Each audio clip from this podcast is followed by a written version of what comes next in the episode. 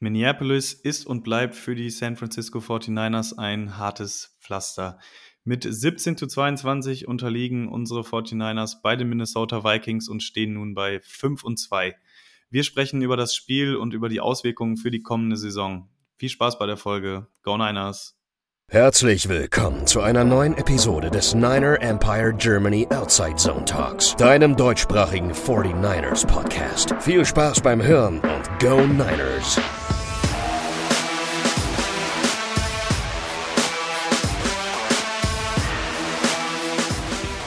We got flat out beat. Das sind die Worte unseres Head Coaches Kyle Shanahan nach der 22 zu 17 Niederlage bei den Minnesota Vikings in der Nacht auf Montag. Und damit hallo und herzlich willkommen zu einer neuen Ausgabe des NEG Outside Zone Talks. Wir wollen natürlich auch über diese Niederlage sprechen und über die weitere Bedeutung dieses Spiels für die ja, noch laufende Saison. Und da freue ich mich sehr, dass einmal der Thorsten bei uns ist. Moin Thorsten. Hallo zusammen. Und der Simon. Moin Simon. Ja, guten Abend, ne? Ja, es war eine harte Nacht, glaube ich, für uns alle. Ähm, ich hatte es gerade auch schon vor der Aufnahme gesagt, ich habe jetzt auch noch nicht wieder geschlafen und es war mir ein großes Bedürfnis, dann auch doch dieses Spiel dann auch im Kopf abhaken zu können. Deswegen freue ich mich sehr, dass wir uns jetzt hier am Montagabend nach dem Spiel noch zusammengefunden haben oder uns zusammenfinden, um jetzt dieses Spiel einmal zu besprechen und zu schauen, ja, was das jetzt für Auswirkungen hat für die 49ers, für die laufende Saison. Und dementsprechend, äh, ja, an euch die Frage. Ihr habt das Spiel beide gesehen, das weiß ich. Wir hatten geschrieben. Thorsten, äh, wie war die Nacht für dich? Wie hast du das Spiel mitgenommen, wahrgenommen? Hol uns mal ein bisschen ab. Ja, puh, wie habe ich es wahrgenommen? Eigentlich bin ich sehr gechillt eigentlich so in das Spiel reingegangen und dachte mir, na ja, gut, ähm, jetzt muss was kommen nach der Niederlage letzte Woche. Ähm, ging ja auch gut los. Also ich meine, gleich mit dem Turnover, es war alles Sleeve nach Plan. Wir waren, legten den ersten Drive hin, der wie gewohnt top war. Ja, und dann passierten Dinge, die, weiß ich nicht, irgendwie das ganze Spiel beeinflusst haben. Ich glaube, das Spiel hat man, also von den Köpfen her haben wir das, glaube ich, schon in den ersten Minuten verloren. Oder zu Beginn auf jeden Fall. Der Fumble von McCaffrey, der dazu führte, ähm, das war kurz vor der Endzone, dass wir nicht punkten konnten. Dann ähm, punkteten die gleich. Äh, verschossene Field Goal. Ähm, es kam so viel dazu, ähm, dass irgendwie lief das dann plötzlich gar nicht mehr und ähm, die Defense kriegt überhaupt keinen Zugriff, aber da reden wir bestimmt gleich nochmal im Einzelnen drüber. Auf jeden Fall war es hinterher nur eine Enttäuschung, muss ich sagen. Ich war hinterher so, ich habe hinterher nur noch auf den Fernseher geschaut und gedacht, was passiert hier eigentlich oder was, was ist das da oder was machen die da? Ähm, ja, das war so ein Spiel zum Vergessen, würde ich sagen. Jo, Simon, ich glaube, die ging es ähnlich, oder? Also eine andere Gefühlslage, glaube ich, ist auch kaum drin nach dem Spiel. Also es gibt selten Situationen, in denen ich mir denke, ich hätte die Nacht lieber geschlafen. Ähm, heute Nacht war definitiv so, ein, so, eine Nacht, wo ich dachte, es bringt nicht mal Spaß zuzuschauen. Also ich meine, verlieren ist immer doof und das nervt immer, aber das war auch einfach kein ansehnliches Spiel. Also normalerweise, so wenn ich an die letzten Jahre zurückdenke, wie unsere Defense da gespielt hat, da hatte ich immer Spaß und Freude. Gestern hat mir das den letzten Nerv geraubt und ähm, dann kommen so Fehler hinzu, wie, wie Thorsten eben schon erwähnt hat, der Fumble von McCaffrey, was man einfach nicht wirklich von ihm gewöhnt ist. Ähm, das verschossene Field Goal, das ah, waren einfach viele Downer. Also ich bin froh, dass wir das hinter uns haben. Ja, um, um vielleicht nochmal so ein bisschen die Gesamtsituation jetzt abzuholen. Ich denke, wir hatten alle äh, was anderes erwartet natürlich ne, nach der Niederlage bei den Browns, wo wir gesagt haben, okay, das war ein Ausrutscher, ja, das kann passieren. Das war ein fluky Spiel einfach, viele Fehler, auch auf beiden Seiten. Wir hatten trotzdem noch den Shot am Ende zu gewinnen durch das Field Goal von Moody. Ähm, das hätte man noch irgendwie verschmerzen können. Ähm, aber Simon, äh, du hast ja äh, auch ähm, meine Nachricht nochmal zitiert, die ich in unserer Gruppe äh, geschrieben hatte, dass wenn sich das eben wiederholt, diese Performance und an auch natürlich das Ergebnis, aber es geht, glaube ich, auch mehr um die Art und Weise als um das Ergebnis letztlich am Ende, da reden wir gleich noch drüber. Aber was würdest du sagen, Simon, insgesamt jetzt nach diesen beiden Niederlagen on the road, wo man jetzt zweimal nicht so gut aussah. Machst du dir schon Gedanken, sage ich mal, um den weiteren Verlauf der Saison, ob das jetzt ein böses Omen ist oder ist es noch zu früh, da jetzt den Panic Mode zu aktivieren? Ähm, Das ist so ein Hin und Her bei mir gerade. So, wenn es um meine Gefühlslage gerade geht, dann würde ich sagen, Panic Mode ist drin. Äh, wenn wir das ein bisschen neutraler betrachten, glaube ich, äh, stehen wir immer noch super da. Ich glaube, Moritz hat auch geschrieben, ja, so what, wir stehen 5-2, ist immer noch eine gute Ausgangslage. Äh, und das darf man auch nicht vergessen. Aber äh, wenn ich überlege, vor zwei Wochen gegen die Browns sind wir reingegangen mit dem, mit dem Motto, wer soll uns bitte schlagen? So, also wir hatten echt eine breite Brust und ähm, wir waren das Team, was es irgendwie zu schlagen galt. Und jetzt waren zwei Spiele, die wirklich einen zurück auf den Boden der Tatsachen geholt haben. Und ja, vielleicht müssen wir kleinere Brötchen backen. Number One Seed in der NFC ist momentan für mich nicht unbedingt das Thema. Ähm, ich bin froh, wenn wir die Division äh, holen und die Seahawks hinter uns lassen. Ja, sehe ich genauso. Ähm, ich glaube, jetzt wird es wichtig, was jetzt kommt. Ne? Wir spielen jetzt gegen die Bengals. Ähm, auf gut Deutsch zu sagen, wir müssen jetzt den Arsch hochbekommen. Ne? Also äh, jetzt kommen, jetzt, jetzt zeigt sich, was, was in der Mannschaft steckt, was dahinter steckt auch. Wie läuft die Defense? Welche Lehren ziehen wir raus aus diesen beiden Niederlagen? Weil jeder hat jetzt schon gedacht, na gut, jetzt kommt der Turnaround, jetzt holen wir den Sieg jetzt gegen die Vikings. Die sind ja angeblich auch nicht so stark.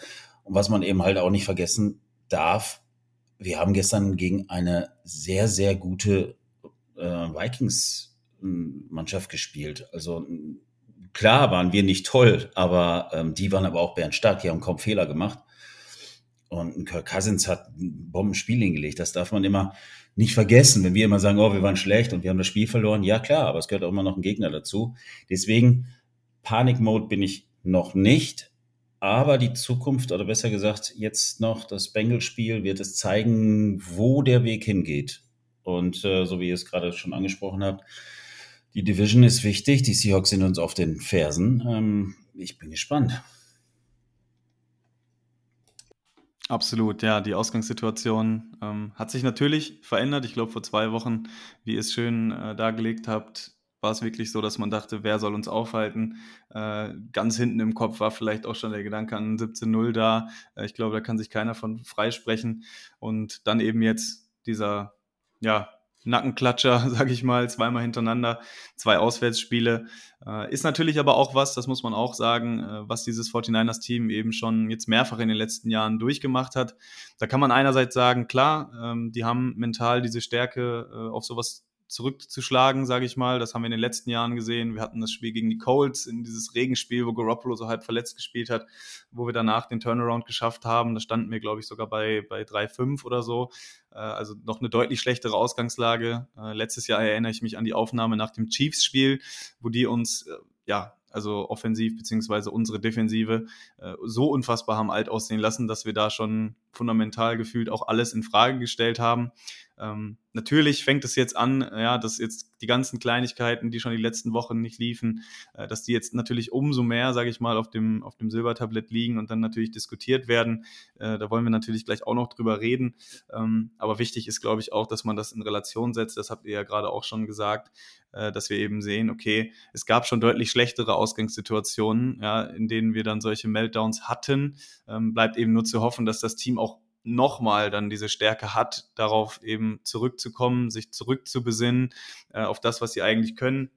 Äh, da gab es dann gestern ein, zwei schöne Locker-Room-Stories. Ich weiß nicht, ob ihr sie gehört hattet. Ich hatte das bei Matt Mayoko im Podcast gehört, ähm, dass eben auch Brock Purdy noch ein kleines Gespräch hatte nach dem Spiel mit Fred Warner, ähm, und Jennifer Lee Chan ihn dann gefragt hat, also Brock Purdy, was da besprochen wurde äh, und sie sich einfach einig waren, dass, dass sie auf beiden Seiten des Balls einfach besser exekuten müssen, ja, weniger Fehler machen müssen und das auch eben das ist, äh, ja, was letztendlich die, die 49ers dann verletzt hat, sage ich mal, in diesen Spielen und was sie dann auch so ein bisschen angreifbar gemacht hat.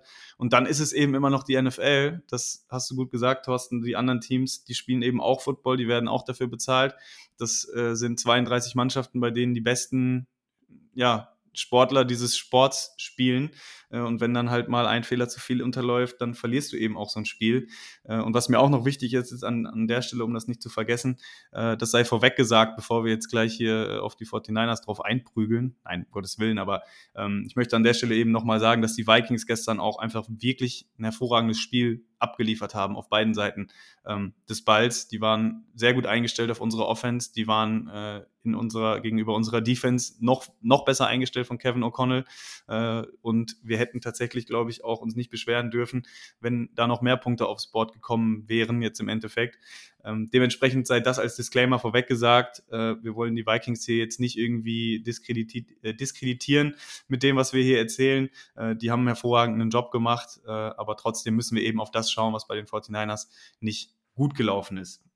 Und Thorsten, da würde ich direkt einmal zu dir überleiten. Ähm, du hast es schon angesprochen. Äh, ich würde sagen, wir gehen mal so ein bisschen chronologisch vor, einfach äh, das Spiel. Ähm, die Interception von Travaris Ward war ein super Start. Dann dieser Fumble von Christian McCaffrey, der selber auch sehr, sehr unglücklich darüber war, sich selber auch total in die Pflicht genommen hat nach dem Spiel, da wirklich sehr kritisch mit sich war und eben gesagt hat, dass es sein Fehler war und äh, der auch am Ende dann dazu beigetragen hat, das Spiel zu verlieren. Ähm, vielleicht mal ganz salopp jetzt die Frage, was fandest du schlimmer, die, die Interceptions von Purdy am Ende oder würdest du sagen, dieser Fumble von McCaffrey, ähm, ja, der war im Endeffekt doch, sag ich mal, von der Auswirkung her schlimmer?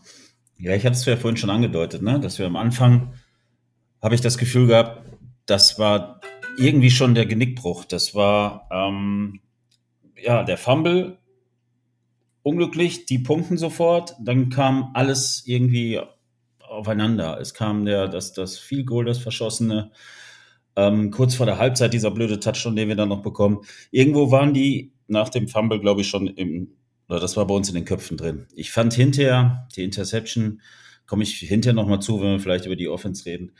Ähm, die letzte vor allen Dingen, die, die passiert. Ich fand es jetzt gar nicht so schlimm. Ich viel schlimmer fand ich, glaube ich, dass der Start und da waren wir man redet immer vom Momentum, auch wenn es noch gar keins gegeben hat, weil es gleich am Anfang war. Aber ich hatte das Gefühl, ähm, das hat uns schon, boah, weiß nicht, betroffen, sag ich mal. Irgendwie hatte ich das Gefühl, ab da war irgendwo so ein, so ein Bruch drin. Keine Ahnung, die, die Vikings, da lief es plötzlich, die hatten, weiß nicht, die hatten selber gerade vorher den Ball verloren, haben ihn dann zurückgeholt, haben dann gepunktet und dann kamen sie ins Flow, in, in einen Flow und ähm, wir kamen da halt nicht mehr raus. So war mein Gefühl. Und deswegen finde ich, jetzt auf die Frage zu kommen, fand ich ähm, das schon ähm, schlimmer oder schwerwiegender am Anfang, die Fehler, die uns da unterlaufen sind, als hinterher von Purdy die Interception niedergeworfen worden sind oder die Fehler, die da gemacht worden sind.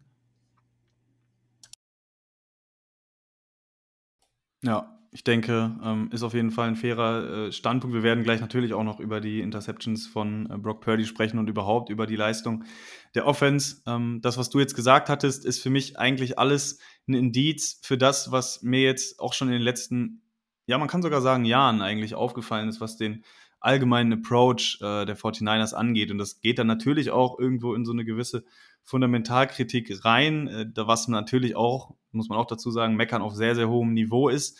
Ähm, aber die 49ers begeben sich auch einfach jetzt äh, oder haben sich jetzt auch in den letzten Jahren mit ihrem grundsätzlichen Ansatz zu sagen, wir bauen eine sehr dominante Defense, wir kommen übers Laufspiel und wir versuchen so Spiele zu kontrollieren von vorne weg. Wir versuchen mit unserer Defense den Gegner so möglichst lange wie es geht vom Platz zu halten. Wir versuchen die Uhr zu kontrollieren, indem wir den Ball viel laufen, Räume sich öffnen und wir übers Passspiel dann, äh, übers Play-Action oder was auch immer, über Brock Purdy, ähm, dass dann im Laufe des Spiels darüber eben Sachen kreiert werden. Und was jetzt für mich auffällig ist an der Stelle, ist eben, dass wenn Spiele nicht von vorne weg so laufen, ja, wie sich das Gamescript dann, sage ich mal, ja, angleichen soll daran, ja, weil das Spiel eben darauf ausgelegt ist, dass wir früh in Führung gehen, dass wir mit einer Führung im Rücken spielen, was dann natürlich auch für alle ja deutlich einfacher ist, weil du weißt, okay, wenn ich jetzt einen Fehler mache, dann steht es höchstens unentschieden oder wir liegen vielleicht einen Score nur zurück, ähm, dann machen wir halt wieder einen guten Drive und dann sind wir eben wieder vorne.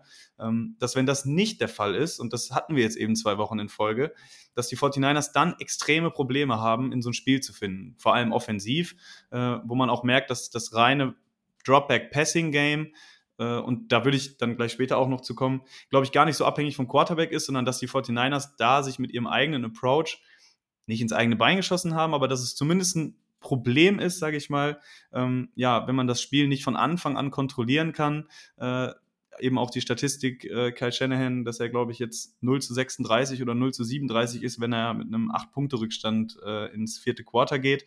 Das sind alles so Sachen, die kommen in meinen Augen eben nicht, nicht von ungefähr.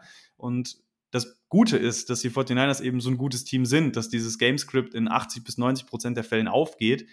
Problem an der Stelle in meinen Augen ist aber, dass diese 10% der Spiele, die dann eng werden, dass wir die tendenziell eher verlieren und dass solche Spiele natürlich auch tendenziell eher in den Playoffs auftreten. Und das ist einfach was, was mir so ein bisschen Bauchschmerzen bereitet. Ähm, das muss ich einfach mal loswerden. Ich weiß nicht, Simon, ob du da noch äh, was ja, zu sagen kannst. Das ist einfach so mein Gefühl, ähm, was natürlich nicht negativ ist, ja, weil grundsätzlich die 49ers damit sehr erfolgreich sind. Ähm, aber das ist immer bei mir noch so ein kleines kleines Fragezeichen, was langsam ein bisschen größer wird, leider.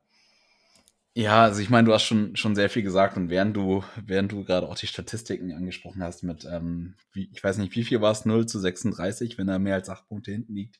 Ja, irgendwie sowas, ja. Also da dreht sich mir der Magen ein bisschen um. Ähm, also es klingt natürlich furchtbar und das, man hat ja immer das Gefühl, ähm, dass die Niners unfassbar befreit aufspielen, wenn sie vorne sind und ähm, ganz oft also es wirkt immer sehr, sehr, ähm, sehr schwerfällig, wenn sie hinten liegen und das hat man gestern einfach auch wieder gemerkt. Ich finde auch, sobald das Run-Game nicht gut funktioniert und wir deutlich mehr gezwungen sind zu passen, wird es auch schwierig. Aber du hast da schon so viele Aspekte angesprochen. Ich kann dir da eigentlich nur zustimmen und äh, ja, hoffe einfach, dass äh, ähm, ja, dass, dass unsere Verletzten schnell wiederkommen mit Trent Williams und, und Debo Samuel, damit wir einfach bessere, bessere Situationen von Anfang an haben. Und, und trotzdem ist es ja so, dass wir immer noch eigentlich, also beide letzt gegen die Browns und auch, und auch gestern das Spiel immer noch gewinnen können. Ne? Nur gestern hat natürlich Absolut. die, die ja. Defense total versagt. Also in meinen Augen von, von der ersten Minute an waren wir nicht da. Und das kommt dazu, ne? Also wir verlieren dann diese Spiele, genauso wie, wie Lars es gerade gesagt hat, dass wir am Anfang irgendwo, wenn wir einmal im Rückstand sind und der Gegner bei uns im Kopf ist, dass wir dann irgendwo ein Problem bekommen. Aber trotzdem ist es ja immer noch so gut eigentlich, das Team, dass es ja nicht jetzt total einbricht und, ich weiß nicht, damit mit, mit äh, drei Touchdowns verliert oder so, sondern wir sind immer noch bis zum Schluss, praktisch bis zur letzten Sekunde. Gestern wir 30 Sekunden Verschluss im Spiel und praktisch um das Spiel zu gewinnen. Und das ist halt immer ja noch ärgerlicher, wenn man weiß, auch wenn wir schlecht spielen, ähm, sind wir immer noch so gut, um, um zu gewinnen. Aber es reicht dann oft nicht. Und das ist halt ein Riesenproblem. Aber das ist halt genau die Sache, ne? diese Mentalität, ähm, dass man auch solche Spiele dann gewinnt. Ähm, ich hatte das Gefühl, letztes Jahr war es eher dieses Jahr hatten wir zwei Situationen. Einmal verschossenes Figur, ja gut, shit happens. Ist ein Rookie-Kicker, der, der versammelt solche Dinge auch. Das tut halt richtig weh. Ähm, aber das ist einfach so, da muss man halt einfach auch sich durchbeißen und solche Spiele gewinnen halt Elite-Teams. Ähm, da mache ich mir jetzt schon, also meine Gedanken, ob wir jetzt wirklich in die Top, in die Top, äh, zu den Top-Teams gehören oder ob wir doch eine Spur drunter sind, weil wir genau da eben nicht irgendwie zeigen, wir sind's. Ja, ich finde, das habt ihr sehr schön auf den Punkt gebracht. Genau das, äh, was ich damit aussagen wollte, denke ich, habt ihr noch äh, verfeinert, gut unterstrichen. Ähm, glaube, die einzige Lösung, die es dafür gibt, ist eben, dass die 49ers jetzt nicht ihren Approach plötzlich umstellen können. Das ist quasi nicht möglich. Man kann sich natürlich ähm, noch über Trade-Kandidaten unterhalten. Das können wir später vielleicht auch noch kurz anreißen, das Thema. Ähm, aber letztendlich ist der einzige Weg für die 49ers eben, dass dieser Approach, den sie jetzt über Jahre erfolgreich gefahren sind, dass sie einfach Wege finden müssen, dass das wieder besser funktioniert. Und äh, da gab es in dem Spiel eben einige Ansatzpunkte, ähm, die das Ganze zunichte gemacht haben und was dann letztendlich dann auch dazu geführt hat, dass man diese beiden Spiele verloren hat. Und äh, weil ihr es gerade angesprochen hattet, äh, genau das Thema hatte auch Fred Warner angesprochen auf der Pressekonferenz nach dem Spiel, ähm, dass es eben in Anführungsstrichen einfach ist, dann einen, einen Blowout 30 Punkte Sieg einzufahren, wenn alles läuft, ja, dass, dass dann jeder sein Play macht und jeder hochmotiviert ist, aber dass dann diese ekligen Spiele, äh, ob es jetzt schlechtes Wetter ist oder ob es einfach ja dumme Fehler sind, die passieren, äh, dass man dann irgendwie Wege finden muss, diese Spiele zu gewinnen. Ähm, wie du schon sagtest, Simon, ich hatte das Gefühl, das war letztes Jahr besser. Da hatten wir dieses ekelhaftes Spiel gegen die Saints zu Hause, wo irgendwie offensiv nichts zusammenlaufen wollte. Da hat die Defense aber so einen guten Job gemacht und eben die Gegner bei, bei null Punkten gehalten. Ähm, und solche Sachen, dieses Complementary Football, wie man ja so schön sagt.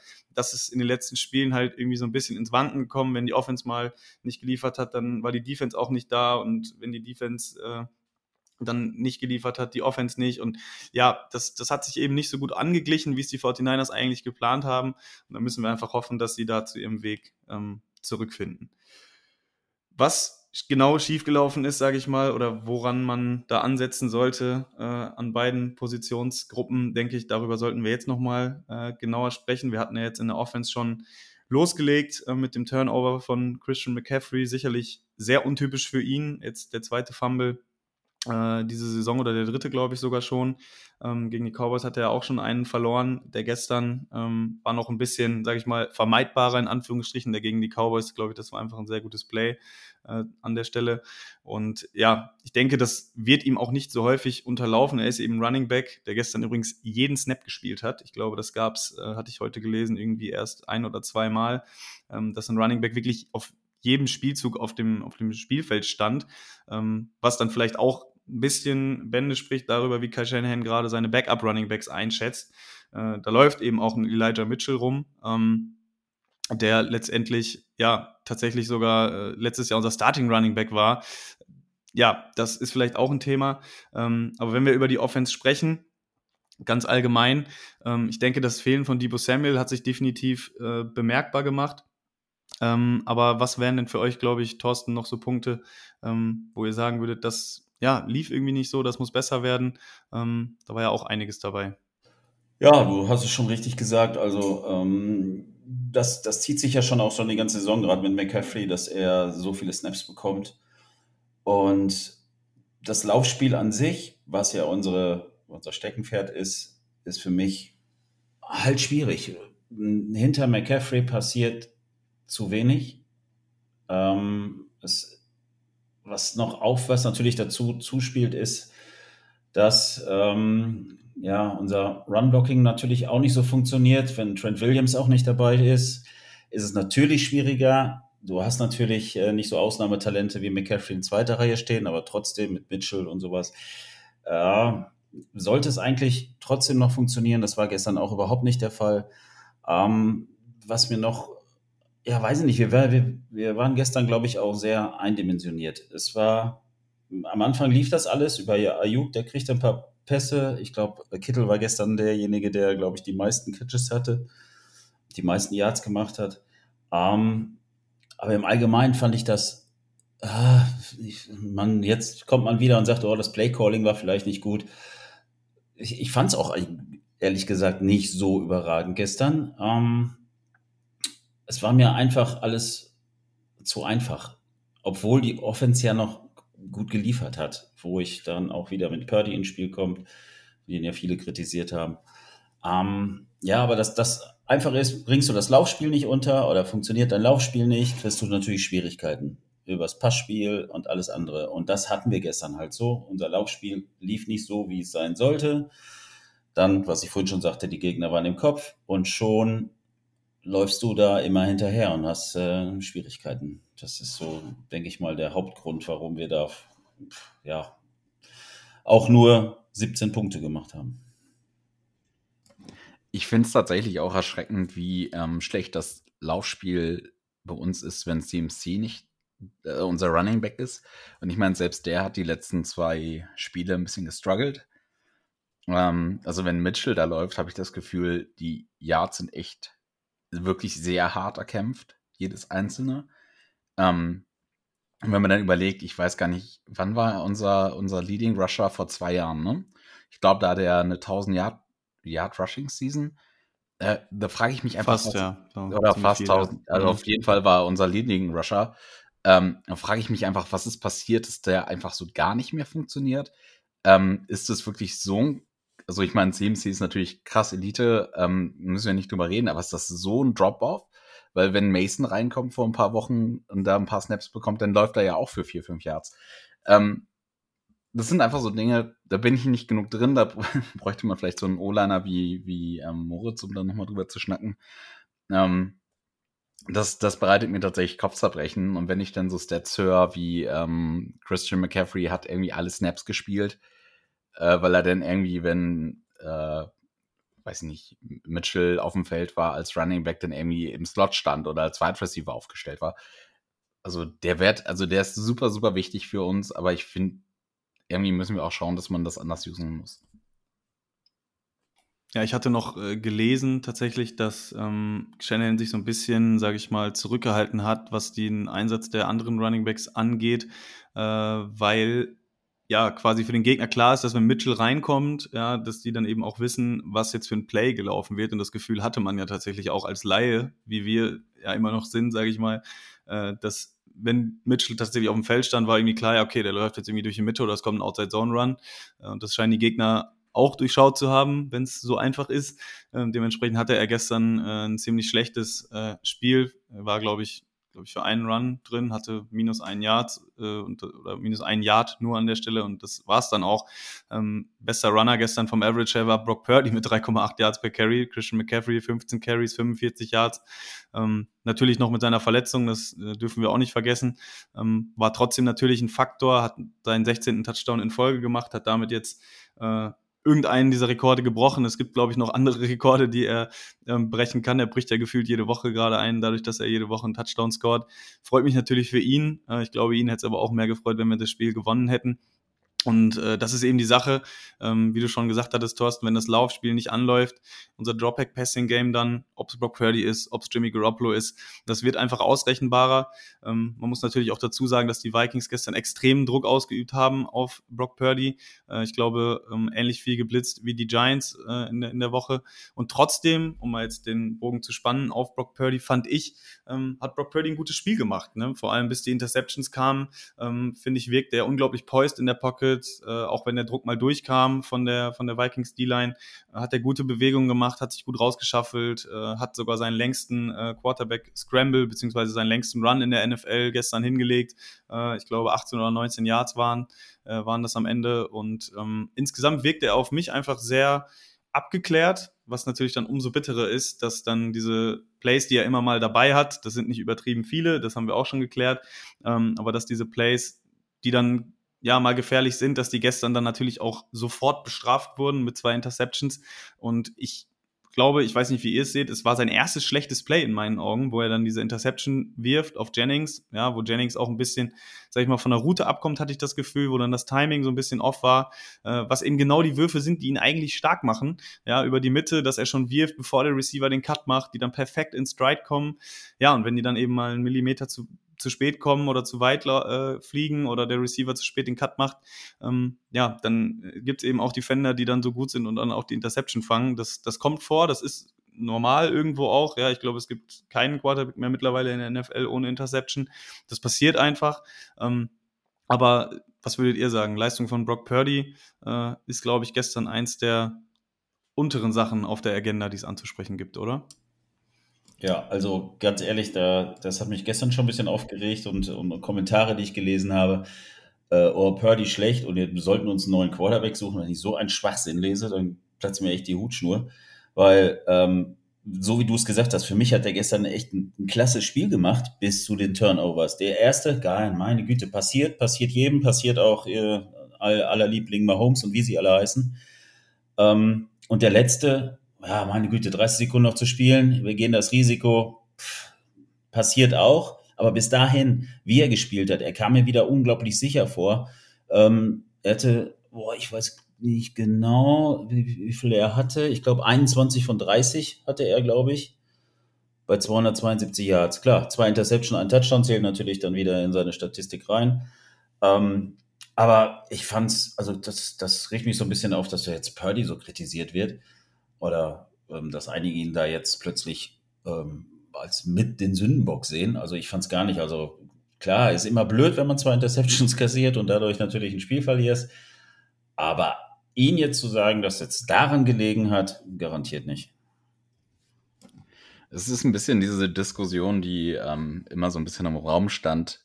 Was ist, wenn Purdy das Spiel am Ende gewinnen muss? Ähm, ich finde, das ist eine Sache, da müssen wir drüber reden. Ich finde es nicht so problematisch, wie einige es hinstellen. Also da bin ich komplett bei dir, Thorsten. Ne? Wenn ich da gestern sehe, äh, Cousins hat heute so gut gespielt und die Vikings wollen ihn doch eigentlich traden und vielleicht hat er ja Bock zu uns zu kommen, denke ich mir so, boah, weiß ich nicht. Ist mir zu früh. Ähm, so, ich glaube, das war gestern auch ein bisschen Lehrgeld, was Purdy bezahlt hat. Ähm, der will das Spiel äh, an sich nehmen, der will die, die Würfe machen. Ähm, du hast es eben schon gesagt, ähm, Lars. Also normalerweise wirft er vorm Cut und die kommen echt gut und dann war Jennings vielleicht ein bisschen vorher ein bisschen weggepresst worden oder ein bisschen, ein bisschen von der Route abgekommen. Ist halt ärgerlich sowas, das tut weh. Ähm, die zweite Interception ähm, würde ich mir gerne nochmal ansehen. Ich fand, es war kein guter Wurf und keine gute Entscheidung, aber ich kann sie nachvollziehen, weil vorher eine ähm, quasi eine Streak gelaufen ist, um das zu klären und dann die In-Route dahinter kam äh, und der Defender ihm tatsächlich kurz den Rücken zugedreht hat. Dann einfach starkes Play da auch einfach von der Defense. Äh, dass die das natürlich gleich mit Picks bestrafen, tut halt richtig weh. Äh, aber insgesamt, Purdy war die ersten drei Quarter für mich super, super clean. Ähm, dass nicht jeder Drive immer in Punkten enden kann, hat auch vielleicht manchmal damit zu tun, dass die andere Defense vom anderen Team auch einfach stark spielt. Deswegen, ich bin mit dem Game eigentlich gestern auch zufrieden gewesen von ihm. Ja, hast du gut auf den äh, Punkt gebracht. Cameron Byram war es übrigens, der beide Interceptions gefangen hat. Und beim zweiten Play, ja, äh, er geht dann ja so ein bisschen auch in der Pocket aufrecht, äh, bewegt sich nach vorne äh, und wirft dann den Ball so ein bisschen across the shoulder. Weiß ich jetzt nicht, äh, ich glaube, Thorsten, du hattest das gesagt oder, oder Simon, du, ähm, dass er da so ein bisschen zu viel wollte, ne? dass er da in dem Moment, wo der Druck da ist, du musst das Spiel gewinnen. Er weiß natürlich auch, was über ihn geredet wird, äh, dass er da dann vielleicht einfach zu viel wollte ähm, und da vielleicht doch dann nochmal mehr auf das Scheme vertraut hätte. Ähm, ich hatte auch irgendwo gelesen, ja, Garoppolo hätte wahrscheinlich den Checkdown genommen und wir hätten vielleicht das Spiel sogar gewonnen. Ähm, aber letztendlich, glaube ich, ist es ja eigentlich das, was wir von unserem Quarterback sehen wollen, dass er auch mal diese riskanten Würfe nimmt. Das hat Purdy, oder das, damit wurde Purdy eigentlich jetzt mehr belohnt, als dass er bestraft wurde. Ähm, dass er da mal mit bestraft wird, damit haben wir gerechnet. Aber nichtsdestotrotz, und das hast du auch äh, gut angebracht, Simon, ist es was, worüber wir sprechen müssen, weil es eben genau das ist, was äh, auch äh, die Experten äh, ja bemängelt haben, weil es eben vorher einfach noch nicht vorgekommen ist, dass er einfach mal spielen musste und nicht alles für uns läuft, ne? dass nicht alle Playmaker da sind, das ist der Fall, dass die Defense dann auch mal vielleicht keinen Stop macht, ja, und äh, dass, dass er dann am Ende diesen entscheidenden Drive hinlegen muss. Und äh, wir hatten alle gehofft, dass diese Momente besser nie als irgendwann kommen. Jetzt sind sie eben zweimal gekommen und jetzt ist er eben äh, zumindest jetzt im letzten Spiel jetzt gegen die Vikings eben da was schuldig geblieben.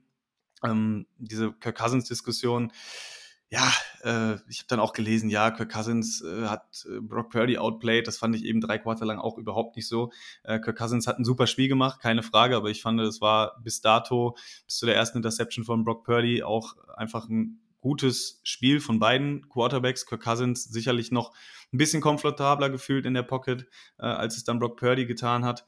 Ähm, aber ja, letztendlich glaube ich, sollten wir uns um Brock Purdy jetzt nicht die allzu großen Sorgen machen. Ich denke, er wird noch, noch seinen Shot bekommen, auch da mal einen Game-Winning-Drive hinzulegen. Ähm, auch nicht zu vergessen, dass er das letzte Saison auch schon getan hat gegen die Raiders, wo man zweimal hinten lag und dann in Overtime er den äh, entscheidenden Drive zum Field Goal mit begleitet hat. Also letztendlich, äh, ja, kann es eben dann auch mal sein, dass das Pendel anders ausschlägt. Äh, wenn man eben nur noch eine Minute hat, keine Timeout, äh, dann werfen auch die besten Quarterbacks mal eine Interception. Soll jetzt nicht heißen, dass Brock Purdy schon zu den allerbesten Quarterbacks gehört, aber es kommt eben vor und ähm, ja, es ist menschlich, es ist Sport, es ist NFL. Ähm, ich denke, da sollten wir uns nicht allzu viel Gedanken machen, aber wie du gesagt hattest, Simon, ist es trotzdem ein Thema, ähm, wenn es dann irgendwann in den Playoffs aufkommt oder so, dann ja, ist es logischerweise so, äh, dass wir dann drüber sprechen müssen. Das haben wir hiermit getan. Und dementsprechend, äh, ja, denke ich, sollten wir das Thema Brock Purdy abhaken. Bevor wir zur Defense kommen, noch ganz kurz äh, die Frage nach dem Pass-Block, ähm, nach der Pass-Protection ohne Trent Williams. Ich weiß nicht, wie es ihr gesehen habt, aber ich muss tatsächlich sagen, ich habe es schlimmer erwartet irgendwie. Also äh, ich habe das Gefühl gehabt äh, tatsächlich, äh, dass die Pass Protection nicht so schlecht war, äh, wie wir es äh, geglaubt haben an der Stelle. Und äh, ich weiß nicht, ob ihr da noch einen Take zu habt. Ja, definitiv. Also dafür, dass ähm, Trent Williams auf der linken Seite gefehlt hat, ähm, war die Pass Protection deutlich besser, als ich erwartet habe. Also ich hatte echt schon Magenschmerzen, ähm, wenn ich überlegt habe, was da irgendwie auf der linken Seite passieren kann. Aber Pass Protection mäßig kann ich da nur zustimmen. Also das sah eigentlich recht clean aus. Purdy hatte Zeit. ähm, hat manchmal noch mit seinen Füßen äh, Zeit rausgeholt oder ist dann selbst gelaufen. Ähm, also was die O-Line anging, im Pass-Blocking kann man ihr nichts vorwerfen. Ähm, fand ich eine solide Arbeit eigentlich. Ja, ganz genau. Äh, muss ich auch sagen, auch da habe ich wieder Kritik gelesen. Äh, O-Line schlecht. Nein, fand ich gar nicht. Ähm, was das angeht, die Zeit hatte er, wie was wir vorhin schon gesagt haben, er hat ja auch die Pässe angebracht am Anfang. Es war ja auch alles gut. Er sah stabil aus, also Purdy jetzt. Und ähm, das ist natürlich der O-Line zu verdanken. Also da sehe ich, also da habe ich das geringste Problem gesehen. Ich glaube, wir sprechen jetzt gleich über das größere Problem, was wir gestern hatten. Und das stand äh, auf der anderen Seite des Balles, glaube ich. Also wenn wir überlegen, was wir befürchtet, befürchtet haben, war das doch nicht so schlimm. Ja, genau. Ja, ich denke, äh, damit sollten wir die, die Offense dann auch abhaken. Ich habe dann auch direkt mal noch äh, einen lustigen für uns leider nicht so lustig, aber jetzt im, Nachhinein des Spiels, glaube ich, äh, ist, wirkt es ein bisschen seltsam, glaube ich, wenn man sich die Statistik anhört, dass unsere O-Line gestern nur 14 Pressures zugelassen hat, davon alleine sechs äh, bei Colton McKivitz. Ähm, wie gesagt, auf der linken Seite der Ersatz von, von Trent Williams war eben äh, Jalen Moore, der hat nur einen Pressure zugelassen, hatte eine Pass-Blocking-Grade bei PFF von 72,6. Auch Spencer Burford hatte seine beste Pass-Blocking-Grade von 81,5. Aaron Banks auch 81,5. Ähm, also da ist bis auf McKivitz so richtig keine abgefallen und äh, das das gegen Daniel Hunter mal so aussehen kann, denke ich, ist, sei ihm ja entschuldigt da an der Stelle. Ähm, auf der anderen Seite des Balls war es eben unsere Defense, äh, die, glaube ich, offensichtlich das große Problem war, äh, aber laut PFF eben tatsächlich mehr Pressures generiert hat, als das letztendlich äh, unsere O-Line zugelassen hat von der Vikings Defense. Es waren nämlich 18 an der Zahl, davon insgesamt von äh, Nick Bowser sechs Stück. Aber ich glaube, ähm, so langsam aber sicher wird es Zeit, mal drüber zu sprechen. Thorsten, ähm, ja, auch wenn sechs Pressures waren und Nick Bowser hier und da immer mal wieder eine gute PFF-Grade absahnt, so langsam aber sicher wird es Zeit, dass das Ganze auch mal in Sex umgemünzt wird, oder? Das äh, sehe ich auch. Ähm, ich habe auch immer am Anfang gesagt, die ersten Spiele, ja, es dauert und der Druck ist ja da und Sex ist nicht alles. Aber wie du es gerade gesagt hast, es ist jetzt alt für auch für einen Bosa, den man jetzt mal ansprechen muss, für den bestbezahltesten Defense Player. Puh, langsam soll, muss da mehr kommen, finde ich. Also ähm, gerade gegen eine, eine ähm, O-Line der Vikings, die jetzt nicht das Nonplusultra in der NFL ist, auch wenn sie nicht schlecht ist, aber mit Sicherheit nicht die Elite, war mir das einfach zu wenig. Und ähm, ich weiß nicht, was da passiert vorne in Line mit Druck. Ähm, da ist einfach auch, auch alles andere. Was war gestern mit Armstead? Was war da los? Also war der überhaupt da? Ich hatte das Gefühl, dass die Statistik sagt zwar, ja, viel Druck generiert. Ich hatte aber das Gefühl einfach nicht. Und ähm, da fängt es an und hört dann weiter hinten auf. Ähm, die ersten, ja, es ging ja am Anfang noch. Ähm, die Third Downs war natürlich, also die dritten Versuche, die, das war ja eine Katastrophe. Das, das klappt ja bei denen alles. Ich glaube, die haben auch nur einmal gepantet. Ähm, das, das, was weiß ich nicht, das, das fing vorne an. Wir kriegten da überhaupt keinen Zugriff drauf. Kirk Cousins hatte auch Zeit der Welt, um seine Pässe anzubringen. Ja, also da müssen wir echt drüber reden, weil was da in der Defense läuft und wenn man ehrlich ist, nicht erst seit gestern, seit dem Spiel, auch schon das Spiel davor gegen die Browns lief nicht alles rund. Ja, jetzt kommen natürlich viele, die jetzt sagen, Herr Wilkes, was ist da los mit Ihrer Defense? Passt das wirklich alles so? Und ich muss ganz ehrlich sagen, ich bin immer der gewesen, gibt ihm Zeit, neues System, die müssen das alle lernen. Aber so langsam mache ich mir echt Gedanken, passt sein System wirklich so zu den Spielern, die wir haben? Und läuft das wirklich alles so? Und ich meine, die Saison ist schneller vorbei, als man denkt. Und er hat ja nicht ewig Zeit, die, die Defense so einzustellen. Also, ich sage ja immer Bengals noch und dann muss man echt schauen. Also, ich äh, sehe da schon einige Kritikpunkte. Ja, also muss man zu, zugeben, dass die Defense gestern einfach nicht gut aussah.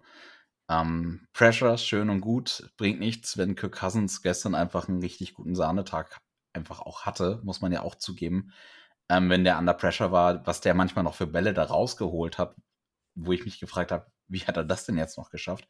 Also es gab ein Play, ich glaube, da war auch eine Flagge involviert von, von Oliver. Ähm, aber da war der, ey, da habe ich gedacht, der ist gesackt und wirft den Ball dann trotzdem noch zum First Down.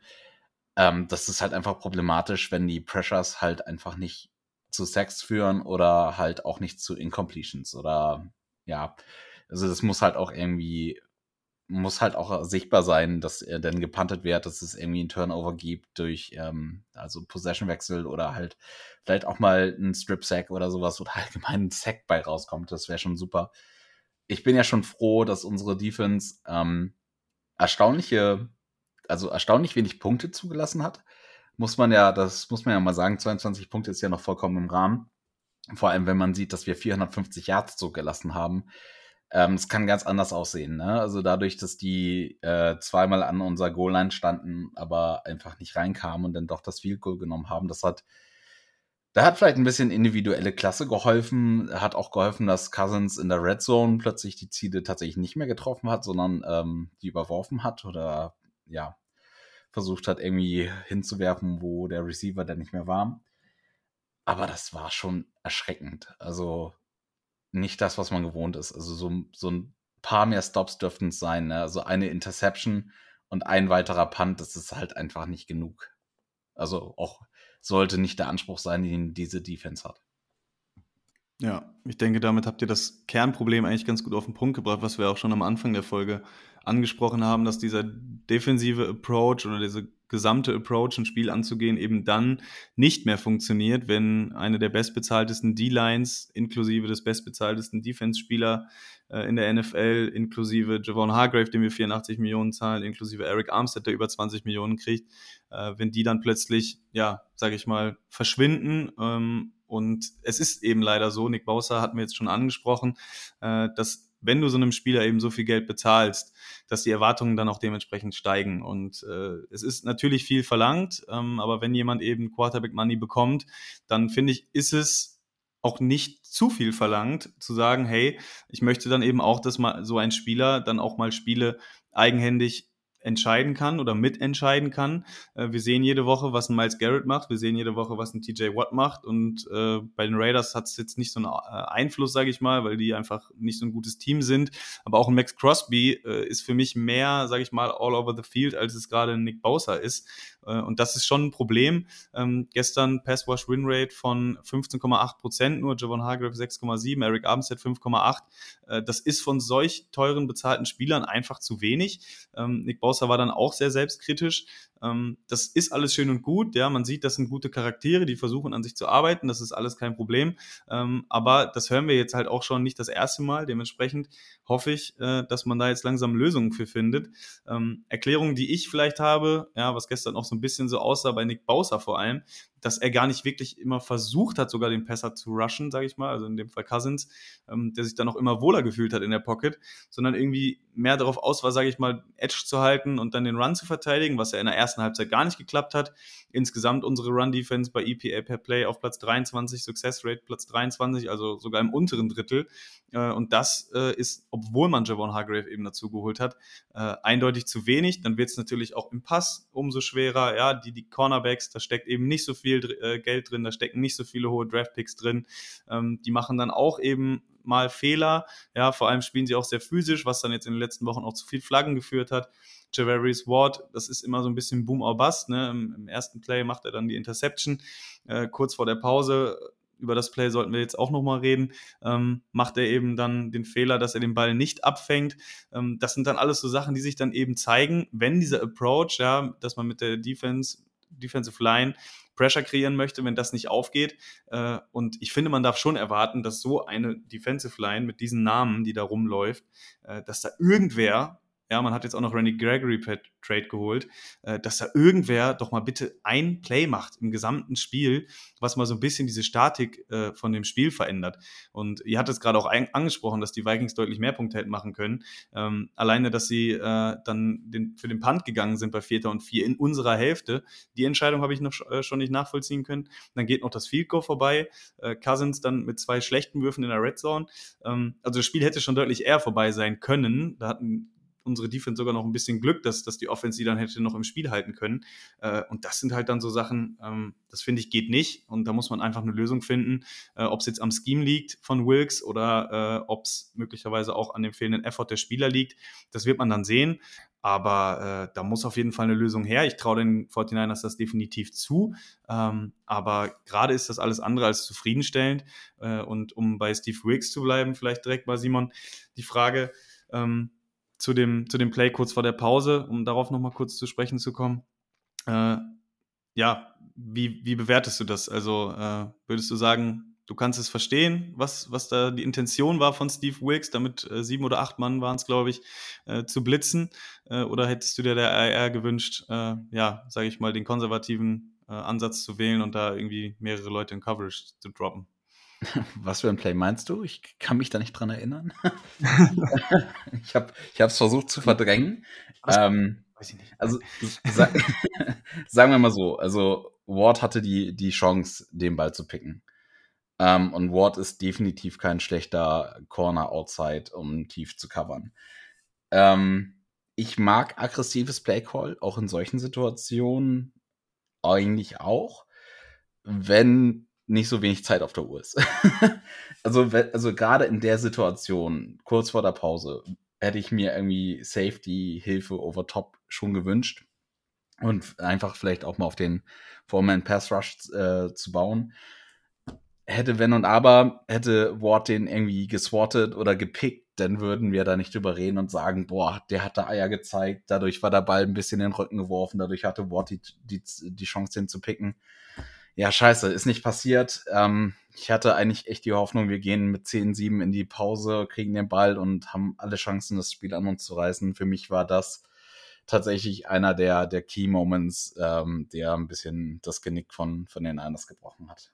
Und äh, wenn du da vielleicht mit mehr Safety-Hilfe Overtop spielst, passiert es nicht und die schießen maximal ein Field Goal. Ich, ich, wollte dich gerade schon kritisieren, dass du gesagt hast, du findest das aggressive Play da gut. Na, ich mag ja, das, eigentlich, ja, eigentlich mag ich das. Ja, ist ja richtig, aber genau das, was du gesagt hast, die Zeit, ne? Also es war wirklich, wir machen kurz vorher den, den Touchdown, wir sind dran, wir haben den Ball in der zweiten Halbzeit und dann mache ich das nicht mehr. Also vom Gefühl her gehe ich da dieses Risiko gar nicht ein, sondern ich, ich save das Ganze ab. Ich stelle mir ein Safety hinten rein. Ähm, ich gucke, was passiert. Ich versuche Druck zu generieren. Wenn dann so ein Ding durchkommt, ja, dann kommt es durch, ist okay. Aber die Wahrscheinlichkeit, finde ich, ist dann ein Tick größer, gerade weil die Zeit also mitspielt. Geh doch mit dem Gefühl eines Touchdowns, gepunktet zu haben, in die Kabine. Komm wieder raus und hab vielleicht dieses in Anführungsstriche tolle Wort Momentum auf deiner Seite. So brichst du dir das Genick. Das war ja echt ein Neckbreaker vom Allerfeinsten. Die machen durch so ein Scheißding einen Touchdown. Gut, viele sagen jetzt auch, ja, Ward, warum, warum wehrt er den Ball einfach nicht ab? Warum will er den picken? Das machst du. Das machst du als Corner. Du gehst da nicht hin und sagst, wenn ich die Chance habe, den zu picken, dann nehme ich das. Davon ab. Im Optimalfall kommst du, kannst du noch return und bist vielleicht selbst noch in Field Goal Position. Ich wollte gerade sagen, ne? da war noch noch 10 Sekunden, ne? Also ja, mit einem ja, Play, ja.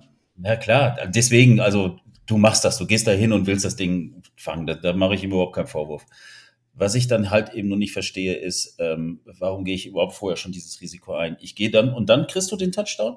Bumm. Und dann gehst du mit dem Gefühl in die Kabine, oh scheiße, jetzt haben wir gerade wieder so ein Ding versaut. Und dann gibst du den Ball gleich wieder ab ja, und schon läuft das Spiel einfach nicht in deine Richtung. Das ist halt, also ich hätte es vielleicht nicht so aggressiv gespielt. Wie du gesagt hast, Simon, weil die Zeit halt eben nicht da war. Kyle Shannon war auch alles andere als begeistert äh, auf der Pressekonferenz. Äh, ich habe selten ihn so Verhalten ist noch untertrieben, Antworten sehen auf eine Frage in der Pressekonferenz. Also er wurde gefragt, äh, was er von dem Playcall gehalten hätte und äh, er hat da sehr angespannt drauf geantwortet und gesagt, äh, ja, da müsste man unter der Woche drüber sprechen und äh, er ist offensichtlich nicht zufrieden gewesen, äh, wie das ganze Play dann ausgegangen ist. Äh, dementsprechend wirkte er da sehr, ja, doch schon angepisst, kann man sagen, äh, für Kyle Shannons Verhältnisse, wenn man ihn ja mal hat sprechen sehen, ähm, wirkte er da schon ein bisschen angesäuert, definitiv. Und äh, ich bin gespannt, äh, wie die 49ers das lösen werden, äh, dieses grundsätzliche Problem. Ich hatte mit Lukas auch noch ein bisschen äh, hin und her geschrieben, der sich auch immer das Game Tape anschaut nach jedem Spiel und der auch gesagt hat, ja, es ist halt mittlerweile so, dass wenn die 49ers eben diese einfachen Fehler machen, ähm, dass das Scheme dann auch irgendwie nicht dabei hilft, sage ich mal, diese Fehler dann zu kaschieren. Ja, wir kannten das unter Salah und auch unter, unter Demico Ryans, äh, dass es diese Bend-Don't-Break-Defense war, dass auch wenn man ein Play abgegeben wurde, dass das dann nicht direkt ein Touchdown war. Und gefühlt kommt das in diesem Jahr schon häufiger vor. Wir haben auch häufiger mal so Broken Coverages. Ähm, Steve Wilkes blitzt gerne. Ja, das liegt natürlich auch daran, dass die D-Line keinen Druck kreiert, äh, weil der Four-Man-Rush, der uns so lange so ausgezeichnet hat, eben zwar Druck kreiert, da haben wir drüber gesprochen, aber eben nicht Sex kreiert, nicht Drives zerstört, nicht mal ja, einen, einen Sack macht bei Second Down, sodass dann ein langer Third Down kommt. Oder meinetwegen bei, bei Dritter und Zehn auch einfach mal einen Ball runterschlagen oder so an der Dealer. Das passiert nicht, beziehungsweise ist in den letzten zwei Spielen relativ selten vorgekommen oder vor allem jetzt im letzten Spiel. Ähm, gegen die Browns hat dann ja zumindest die Production noch irgendwo gepasst, was Turnover und so weiter anging. Äh, aber das ist definitiv ein Thema und äh, ich bin kein Coach, wir alle nicht, ähm, aber muss man hoffen, äh, dass die 49ers da nochmal intensiv ähm, ja, sage ich mal, sich zusammensetzen und dann vielleicht auch Steve Wilkes ein bisschen mehr, sage ich mal, äh, an den Spielern näher dran ist ähm, und versucht dann eben deren Stärken noch besser, sage ich mal, in den Vordergrund zu bringen. Ähm, was aber auch eben für mich dazu gehört, das ist nicht nur Steve Wilkes Schuld, äh, dass plötzlich Javarius Ward, äh, Ward den Ball nicht fängt, dass äh, Nick Bosa plötzlich von einem Tight einfach weggeblockt wird, ähm, dass Eric Armstead das ganze Spiel unsichtbar ist. Äh, also das ist für mich schon so eine Mischung aus dem Ganzen. Meinetwegen spielen die vielleicht ein bisschen verhaltener, weil sie das Gefühl haben, sie haben das Scheme nicht ganz verstanden. Äh, aber trotzdem sind das alles überdurchschnittliche bis sehr gute Spieler, äh, die dann in der Lage dazu sein sollten, zumindest einmal im Spiel dann auch mal irgendwie so ein Spielzeug im Stempel aufzudrücken. Und äh, da hoffe ich einfach, oder da hoffen wir, glaube ich, alle einfach, äh, dass die 49ers das gerade gebogen kriegen, weil, das hatten wir jetzt ja eben, nur dann äh, besteht eben die Chance, äh, ja, mit diesem Team, was definitiv genug Talent hat, ähm, auch so weit zu kommen, äh, was eben das Ziel ist. Und das ist eben der Super Bowl, da brauchen wir nicht äh, drüber reden. Ähm, das sind eben diese Ansprüche dieses Teams und deswegen denke ich, ist es auch in Ordnung, wenn wir an der Stelle einfach ein bisschen kritischer an die Sache rangehen. Denn, wir haben es ja auch gesagt, es ist noch nichts verloren. Das Team hat trotzdem letztendlich äh, zweimal die Chance gehabt, das Spiel zu gewinnen in Form der Offense, in Form von einem Field Goal, wie auch immer. Äh, und dementsprechend, ähm, ja, um nochmal auf diesen Panic-Mode zurückzukommen, ich denke, äh, dafür ist es noch zu früh, äh, aber die ersten Warnzeichen sind auf jeden Fall da und die sollten auch definitiv nicht äh, ja, vernachlässigt werden an der Stelle. Bevor wir Amen. durch sind mit der Aufnahme, genau, danke, wollte ich noch ein Thema ansprechen. Äh, und zwar natürlich unseren Kicker, unsere Special Teams, äh, Jake Moody. Ich weiß nicht, Simon, nimm uns doch vielleicht mal mit durch diese Achterbahnfahrt gestern mit Jake Moody. Ich muss ehrlicherweise gestehen, ich habe nicht mehr damit gerechnet, ähm, dass ich mit einem guten Gefühl äh, aus dem Spiel gehe, was Moody angeht. Äh, ich weiß nicht, wie es dir da ging. Also bist du noch mit einem guten Gefühl rausgegangen. Ähm, ich weiß, dass du ja auch nicht mehr damit gerechnet hast, dass er überhaupt noch mal kicken wird. Ähm, ich muss auch ja, sagen. Ist richtig, ist richtig. genau. Äh, ich muss auch sagen, ich hatte auch echt Bammel, äh, als er dann beim zweiten Goal angetreten ist, bei dem 50 Jahre. Ähm, und ich finde es merkwürdig. Irgendwie scheint er die langen besser zu treffen als die, die kürzeren. Das äh, ist eine merkwürdige Sache. Ich bin nach wie vor ähm, nicht zu pessimistisch, was Moody angeht. Der wird weiterhin Sachen auch verschießen. Das ist ein junger Kicker. Ähm, ist vielleicht der falsche Zeitraum, dass wir ihn geholt haben in so einer Phase, wo wir gerade auch einfach ähm, quasi nach dem Super Bowl ähm, auch den auch angreifen. Ähm, aber wir haben uns jetzt auf ihn committed und ich äh, glaube, er wird uns weiterhin mehr Punkte holen, als er verschießt. Und ich glaube, er wird uns auch den einen oder anderen Game-Winner auch noch besorgen. Ähm, solange er nachher jetzt so seine Fehler sammelt und wir in den Playoffs dann aber mit ihm gefestigt sind und er da vielleicht auch ein bisschen mehr, ja, ein paar mehr Nerven aus Stahl hat in der, ähm, bis dahin, bin ich eigentlich, ja, zuversichtlich. Hm, da gehe ich, gehe ich komplett mit dir. Ähm, ich habe gestern natürlich auch gedacht, als er den, den 40 Jahre da verschossen hat, ich dachte, ach du Scheiße, jetzt geht's los. Ich denke, ist er da weggerutscht oder was ist da passiert? Ähm, er ist jung, er macht seine Fehler, er haut die langen Dinger dann trotzdem irgendwann wieder rein. Ähm, ich finde die Diskussion, klar, man kann jetzt wieder sagen, hey Mann, wir haben einen Kicker in der dritten Runde, das ist ja die Lieblings- Position auch von dir, Lars, ne? Das ist ja bekannt. Ähm, ja, kann man darüber diskutieren. Nützt jetzt aber auch nichts mehr. Wir sind nämlich jetzt im Hier und Jetzt und der Draft ist lange vorbei. Ob das jetzt dritte Runde, achte Runde, 15. Runde war, ist mir völlig egal. Ähm, jetzt kommt Diskussion auf, wir müssen Robbie Gold zurückholen. Und das finde ich auch wieder alles so, Mann, bleib doch mal auf dem Teppich. Robbie Gold hat auch nicht alles getroffen und hat die langen Dinger schon lang, lange nicht gemacht, die jetzt, diese über 50 Yards, die jetzt ein Moody macht, die hat äh, Gold letztes Jahr nicht gemacht. Und ähm, warum ist er denn noch auf dem freien Markt, wenn er doch angeblich so doll ist? Also nein, lasst uns das doch jetzt durchziehen mit dem Jungen. Ähm, der wird seine Fehler machen, der muss auch seine Fehler machen. Klar, sagt man jetzt entscheidende Dinger, jetzt gerade wo wir im Super Bowl-Fenster sind, ist es natürlich blöd.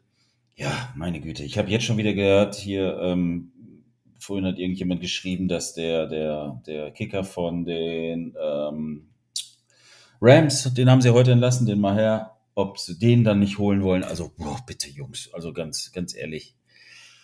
Ich finde, gibt ihm das, auch wenn es jetzt blöd klingt, wegen Zeit und Super Bowl und, aber ich würde weiterhin an mir festhalten. Man muss ja auch dazu sagen, zuverlässige Kicker sind jetzt ja auch nicht, ähm, also sind, sind ja auch nicht in der NFL vorhanden wie Sand am Meer. Und wir sind mit Gold in den letzten Jahren einfach auch sehr verwöhnt gewesen, weil, also du hast gesagt, er hat nicht alles getroffen, aber gerade wenn es um solche Game-Winner ging, ist man ja schon immer so rangegangen mit dem Gefühl, okay, der macht den jetzt. Das Gefühl ist jetzt bei Moody gerade einfach nicht da. Ich hoffe, das kommt. Ähm, ich glaube einfach, dass die Alternativen, die auf dem Markt sind, nachher auch nicht so viel besser sind als das, was wir gerade im Kader haben. Genau, so wollte ich das eigentlich. Du hast es gut kurz ausgedrückt. Wir haben also die Alternativen sind einfach für mich nicht da. Und Gold ist, der hat jetzt auch lange nicht gespielt. Das gibt ja doch keine Garantie, dass der jetzt kommt und die holen jetzt einen Gold und stecken den Jungen, was weiß ich, der ist damit verbrannt. Und keiner gibt dir die Garantie, dass es dann funktioniert, dass Gold dann wieder genauso ist wie letztes Mal. Also deswegen, ich glaube auch, die wissen genau, was sie machen da im, im, bei den Special Team Coaches und ähm, zeigt dem, gibt dem Jungen Rückendeckung, als ihn zu kritisieren. Ich glaube, das hilft ihm viel mehr. Und jetzt würde ich gerne noch hören, wie Lars uns beiden widerspricht. Nein, äh, das, das auf jeden Fall nicht. Nein, äh, zu dem äh, Rückenstärken gab es eine schöne Story heute auch noch im Podcast von Matt Mallorca und Jennifer Lee Chan.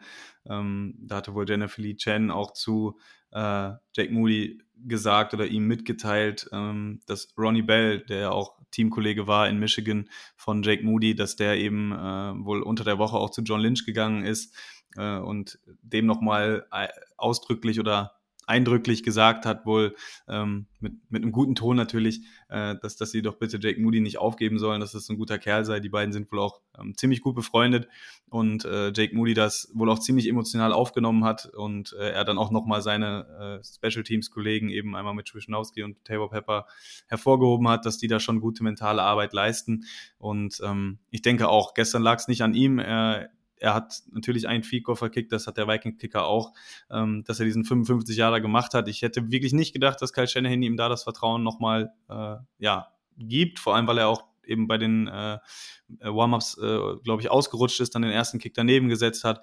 Äh, dementsprechend hatte ich da einfach nicht mehr mit gerechnet, dass Kyle Shanahan sich das noch traut. Ja, jetzt nicht unbedingt, weil er kein Vertrauen in Moody's Fähigkeiten hat, sondern weil er einfach vielleicht ihn auch irgendwo schützen wollte. Das war mein Eindruck äh, direkt als er dieses Fico verschossen hatte.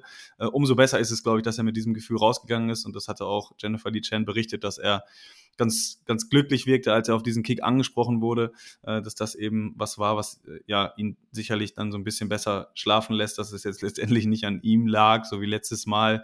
Ähm, wenn man es jetzt nur drauf runterbricht, natürlich, da lag es auch nicht nur an ihm, äh, aber es kam halt eben auf diesen Kick an, ähm, dass das definitiv dann auch ein gutes Zeichen ist, dass er da das, das Bein für hat. Und die hat jetzt auch gut gesagt, äh, so einen Kick hätten wir wahrscheinlich im letzten Jahr gar nicht versucht, da hätten wir gepantet, dann hätten wir acht Punkte hinten gelegen und dann hätten wir auch im letzten Drive gar keine Chance mehr gehabt. Ähm, dementsprechend glaube ich, äh, kann man das Thema damit auch ganz gut zumachen. Ja, insgesamt glaube ich, äh, frustrierender Abend, hatten wir drüber gesprochen. 22 Punkte der Defense zugelassen, hätten durchaus mehr sein können. Die Offense äh, hätte auch mehr Punkte scoren können. Das sind alles so Sachen. Hätte, wäre, wenn. Das ist die NFL. Die Gegner können leider Gottes auch Football spielen. Bei den 49ers gibt es sicherlich einige Sachen, über die wir sprechen müssen. Das haben wir hiermit auch getan. Alles weitere und äh, ja, was die 49ers besser machen müssen, äh, um dann auch gegen die Cincinnati Bengals hoffentlich mit einem Sieg in die Bye zu gehen, die sich die Spieler auch sicherlich ähm, ja, mehr als verdient haben jetzt nach diesen harten ersten Wochen äh, mit diesen äh, Auswärtstrips hintereinander. Das waren auch sicherlich alles äh, physisch aufreibende Spiele, sieht man ja auch an den ganzen Verletzungen. Das wird Zeit und ich glaube, wir drücken die Daumen und werden in der Preview genauer besprechen, was passieren muss, um die Bengals zu schlagen.